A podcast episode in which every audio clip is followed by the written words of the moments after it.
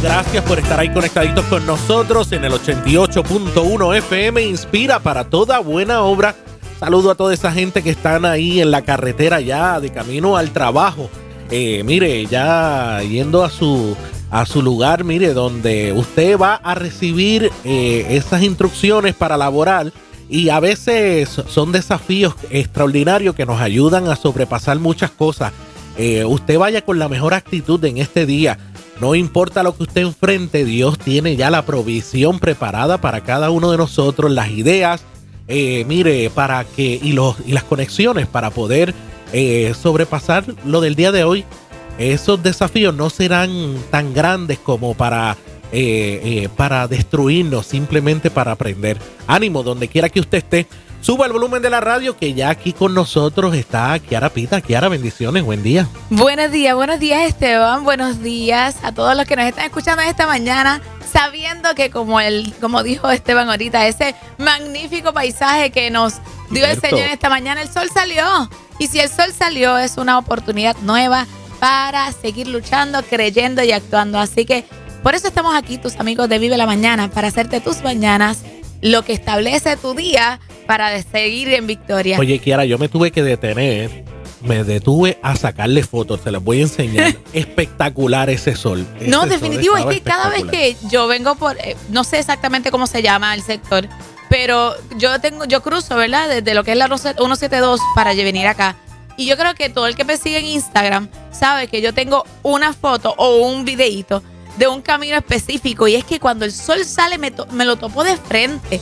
Y es como recordar lo que dice la escritura, que los, la senda de los justos es como la luz de la aurora, que va creciendo hasta que su día es perfecto. Y me da ánimo. Me dice, dale, sigue, que yo estoy contigo. Eso es. So que mire, usted disfrute esas cosas que están alrededor suya. A veces pasamos por lugares y no los disfrutamos como deberíamos eh, de disfrutarlo. Bueno, excusamos, bueno, excusamos no, ya mismito nuestra, la nuestra viene por ahí está, está en un taponcito.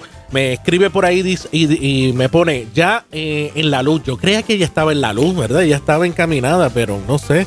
Ah, parece que lo encontró ahora. Ay, Dios mío. Eh, en, cuál luz, ¿verdad? También en, la luz, de Cristo, ya viene por ahí. En la luz de Cristo. Pero ¿sabes quién ya está aquí? estamos ready, estamos ready. La pastora y la doctora Mari Carmen Laureano, donde esta mañana nos va a traer un tema que todos aquellos que tenemos hemos tenido la experiencia de eh, darnos por algún ser querido y cuidarnos, cuidarlo, nos toca también saber cómo cuidarnos. Doctora, buenos días. Bendiciones, doctora. Bendiciones, qué lindo que está aquí. Hola compañeros, ¿cómo están? Muy bien, muy bien, felices de tenerle acá y sabiendo que trae una información tan valiosa para todo el que nos escucha. Gracias, Kiara. Dos cosas. Estas florecitas que están allá detrás son para ustedes. Lo único que tengo que llevárselas desde Atlanta hasta Puerto Rico. Vamos a ver Ay, pero qué hermosa. definitivamente. Pues mira, yo vine floreada también, doctora. Qué rico, gracias. Te iba a comentar que si podemos intercambiar de camisa, porque me gusta mucho la tuya. Ay, gracias. No con Esteban. No, con este no, no, pero contigo sí puedo intercambiar la camisa. No se va a ver bien también, o sea, no se va a ver igual. O sea. Pero cuéntenos, doctora, sé que tiene un tema que yo creo que muchísimas personas de nuestra audiencia se van a sentir identificados. Y es verdad todo eso que tiene que ver con, con el cuidador. Cuéntenos, por favor, doctora. Sí, ustedes han oído la frase un pastor, una pastora que huele a oveja. No sé si han escuchado esa frase. Tú eres un pastor que huele a oveja. Y por supuesto, una expresión que denota compasión hacia las personas, ¿verdad? Que nosotros cuidamos en el ejercicio pastoral. Y cuán elogiados nos sentimos cuando nos dicen una frase como esta, ¿verdad? Pero ahora bien, debemos considerar cuál es el costo de esto. Si tomamos en cuenta los grandes desafíos que hemos tenido al enfrentar el huracán María hasta el huracán Fiona, y que los pastores han tenido que atender tanto a nivel personal, familiar y eclesial. Así que probablemente concluimos Toruela, la oveja, pero que debe cuidar que eso no le cueste su propia lana, eso quiere decir, ¿verdad? Que obviamente hay que cuidar, pero hay que saber cómo cuidar. en qué nivel hay que cuidar, ¿verdad? Este, hasta qué punto hay que cuidar a los demás sin comprometer nuestras propias energías. Y esto, Kiara, estoy comprometida con este tema, no solo por el hecho de que eh, a través de la universidad, donde enseño a los estudiantes acompañamiento y cuidado pastoral, donde les explico sobre el autocuidado del pastor y la pastora para que conserven la energía que necesitan para responder a sus ministerios, también es por el hecho de que he visto en las últimas décadas un aumento de pastores que se han quitado la vida. y en muchas ocasiones pasa porque sienten que ya la labor pastoral les sobrepasa. Es algo que ellos sienten que ya no pueden ejercer con las exigencias, ¿verdad?, que, que se presentan. Y fíjate que la compasión no es mala. La compasión es un sentimiento de tristeza que se siente o que se produce en alguien que siente, ¿verdad? Empatía, eh, que quiere aliviar, remediar o evitar el dolor o el sufrimiento de una persona que está atendiendo, en este caso, ¿verdad? Que se está pastoreando. Y sabemos que existe, ¿verdad? En el ministerio pastoral la importancia de la compasión. Se quiere que el pastor, la pastora sean compasivos, ¿verdad? Y cuanto más empatiza con la persona con la que hemos estado trabajando, pues obviamente eh, aumenta nuestra vulnerabilidad de volcarnos en una experiencia de querer servir. Y eso a veces nos hace vulnerables al estrés y a la, a la fatiga en el ejercicio pastoral. Así que no se trata de no empatizar, que es lo que nosotros debemos hacer, sino cómo se hace este ejercicio de empatizar. Por esa razón, hemos descrito, ¿verdad? Eh, o nos hemos fijado que la mayoría de los pastores se pueden aproximar a situaciones de agotamiento o de fatiga cuando realmente hacen, ¿verdad?, eh, de este ejercicio de cuidado algo que los extralimita. Entonces, en gran medida hay que tener unos cuidados. ¿Hasta qué punto, verdad, voy, voy a cuidar? Y, se trata, antes de que Esteban me pregunte, ¿y por qué es eso? Porque siempre me pregunta. Muy bien. ¿Por qué es eso? Y digo, tengo que ir preparada porque Esteban me va a preguntar tal cosa. Eh, es que el ejercicio pastoral, y yo lo he notado en Puerto Rico y en distintos lugares, se exige en el pastor y la pastora una perfección moral, espiritual. O sea, el pastor o la pastora se espera que sean perfectos cuando sabemos que ningún ser humano es perfecto. En realidad tú no puedes ser perfecto. ¿Por qué? Porque cargas con una naturaleza pecaminosa. Así que lo más probable es que en algún momento de nuestra vida fallemos. Y eso es eh, totalmente humano, ¿no? Entonces ahí es que vemos que los pastores y las pastoras deben, ¿verdad?, eh, ser cuidados por sus ovejas, aquellas que estén más maduras y obviamente restaurarles en el amor, porque sabemos que así como nosotros tendemos a fallar, también un pastor y una pastora que son seres humanos tienen esa tendencia. Yo sé que lo que yo estoy diciendo puede sonar atípico, ¿verdad? Porque lo que esperamos es otra cosa. Claro, también se pide un pastor, una pastora, un sacrificio desmedido. Eso es lo que se pide, que el pastor y la pastora hagan lo que tengan que hacer, a veces a costa de sus propias necesidades. Y ahí es que realmente el pastor o la pastora, eh, su tanque, ¿verdad? El tanque de su corazón, de su energía, se gasta, como dice Buen Coldeiro, ¿verdad? Eh, en su libro Andar con el tanque vacío, porque se va perdiendo la energía en ese ejercicio constante de querer atender a otras personas.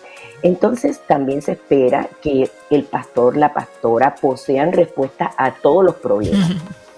De ahí es que tú ves, Kiara, por ejemplo, que se espera que un pastor inclusive atienda psicológicamente hablando a sus feligreses cuando no tiene la destreza y no es porque le falte, es que esa no es su profesión. Claro. Fíjate que yo le enseño a, mí, a mis estudiantes en la universidad, ¿verdad? Ustedes los pastores, las pastoras, tienen su profesión, su ejercicio es en la espiritualidad. Ustedes son tan profesionales como lo son los psicólogos, los psiquiatras, los trabajadores sociales clínicos ustedes no tienen por qué sentirse menos, pero ustedes no han recibido el adiestramiento como para tener la destreza de poder atender psicológicamente hablando a sus feligreses. Por lo tanto, responsablemente ustedes tienen que, que referir a un profesional que se ocupa y está entrenado en eso atender a, sus feligreses en ese sentido. Entonces, a veces las iglesias esperan que los pastores tengan la respuesta a todas las cosas, que lo resuelvan todo, que estén disponibles todo el tiempo. Y les cuento, antes de, ¿verdad? preguntarles que ustedes tienen que comentar sobre esto, les cuento que una vez yo estaba en un círculo de líderes eclesiales aquí en los Estados Unidos y estábamos rodeados, había mucha gente, ¿verdad?, conversando. Y veo a este pastor ya mayor que dice, yo llevo 40 años en el ministerio y nunca he tomado unas vacaciones. Y lo mm. dijo como que Con orgullo. esperando, ¿verdad? Que, exacto, que le pusiéramos una estrella o le diésemos un trofeo. Pero tú sabes, que era como yo soy, que rápido mi boca se suelta y yo digo cosas, ¿verdad? y yo le digo, ah, pues usted está muerto y él se me queda mirando con cara de ¿qué usted está diciendo? Yo le dije, usted tiene que irse urgentemente de vacaciones. Hay que hacer algo para que usted esté de vacaciones, porque usted nunca ha descansado y cómo va a ser el ejercicio pastoral si nunca ha descansado, si no ha llenado ese tanque, ¿verdad? Que se llama el ser interior. Y obviamente, ¿verdad? No solamente pensaba en él, pensaba en su esposa. En 40 años sin poder tomar unas vacaciones. No sé si ustedes tienen algún comentario que hacer. Bueno, doctora, tengo, eh, es que usted ha hablado de varias cosas tan importantes y tengo varias cosas. No sé si las vamos a poder tocar, eh, todas. pero iniciemos con que eso, ese agotamiento del que usted está hablando relacionado a los líderes y a los pastores es muy común, más común de lo que uno piensa. ¿Por qué digo esto? Porque no se detecta, no, no todo el mundo lo logra detectar. Y ahí va mi pregunta. ¿Cómo el líder y el eh, pastor puede detectar que tiene que retirarse, que tiene, y cuando digo retirarse una palabra, ¿verdad? Para muchos, exacto, es descansar, ¿verdad?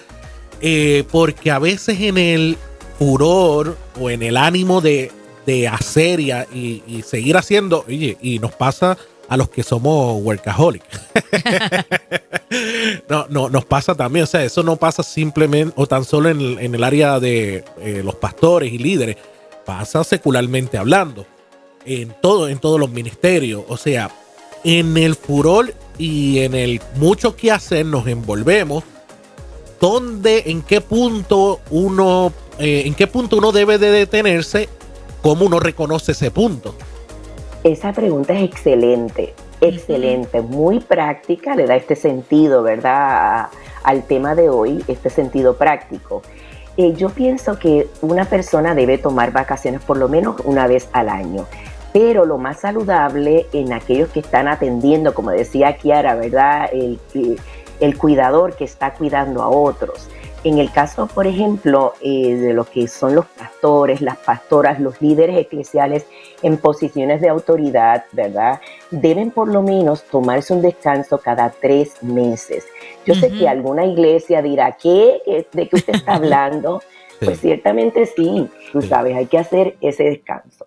Hay que tratar de aliviar lo que es el hacer demasiado esfuerzo durante un periodo prolongado de tiempo sin dar espacio a ese solaz, porque entonces la persona se refresca.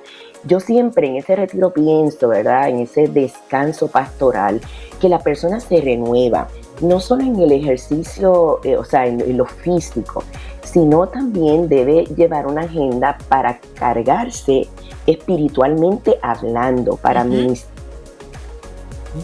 para llenar ese tanque y luego entonces poder con todo ese em, tesoro que lleva, ¿verdad? De, ese descanso, poder continuar ministrando a otras personas. O sea, que cada tres o cuatro meses esta persona debe tomar un descanso por lo menos de un fin de semana. Y obviamente, ¿verdad? Por lo menos una vez al año tomar unas vacaciones un poco más prolongadas que deben ir más allá de dos semanas. La iglesia que reconoce esta necesidad en un pastor no solamente recuerda que él es un ser humano, sino que propicia ese espacio para luego alimentarse de pasto frescos que esa persona va a traer en ese descanso. Termina ganando la iglesia y se preserva al pastor y a la pastora. No sabes, Esteban, tantos casos que yo me he enterado de pastores y pastoras que han tenido algún ataque cardíaco, que han tenido alguna situación por agotamiento. Y es que fíjense que ese síndrome de cansancio cubre el área emocional y nuestra, nuestro ejercicio como pastores tiene mucho que ver con la mente, tiene mucho que ver con, el área emocional. Así que es bien importante que nos recarguemos. Un sermón es como si usted trabajase ocho horas diarias. No, y que no ha terminado bien no ha terminado bien el domingo y yo estaba uno, que Señor, que tú quieres el próximo domingo? y que tú quieres el martes si me toca enseñanza o, algo así. Yo creo que esa recomendación, doctora, que usted dio de los tres meses pareciera muy pronto, pero es muy, es muy real.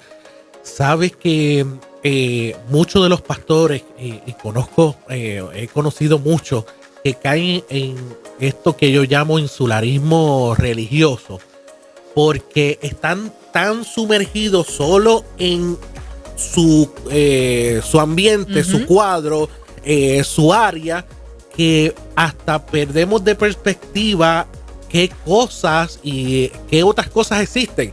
Eh, para ciertos líderes y ciertos pastores, esto es lo único, esto es lo único que existe, esto es lo que va, esto es lo que va a permanecer y están sucediendo tantas cosas en otros lugares eh, del mundo, en otras iglesias, en otras congregaciones. Eh, o sea, se limitan ellos mismos estando en ese cuadro todo el tiempo. Y es que a veces pensamos que somos... que ese es el mundo.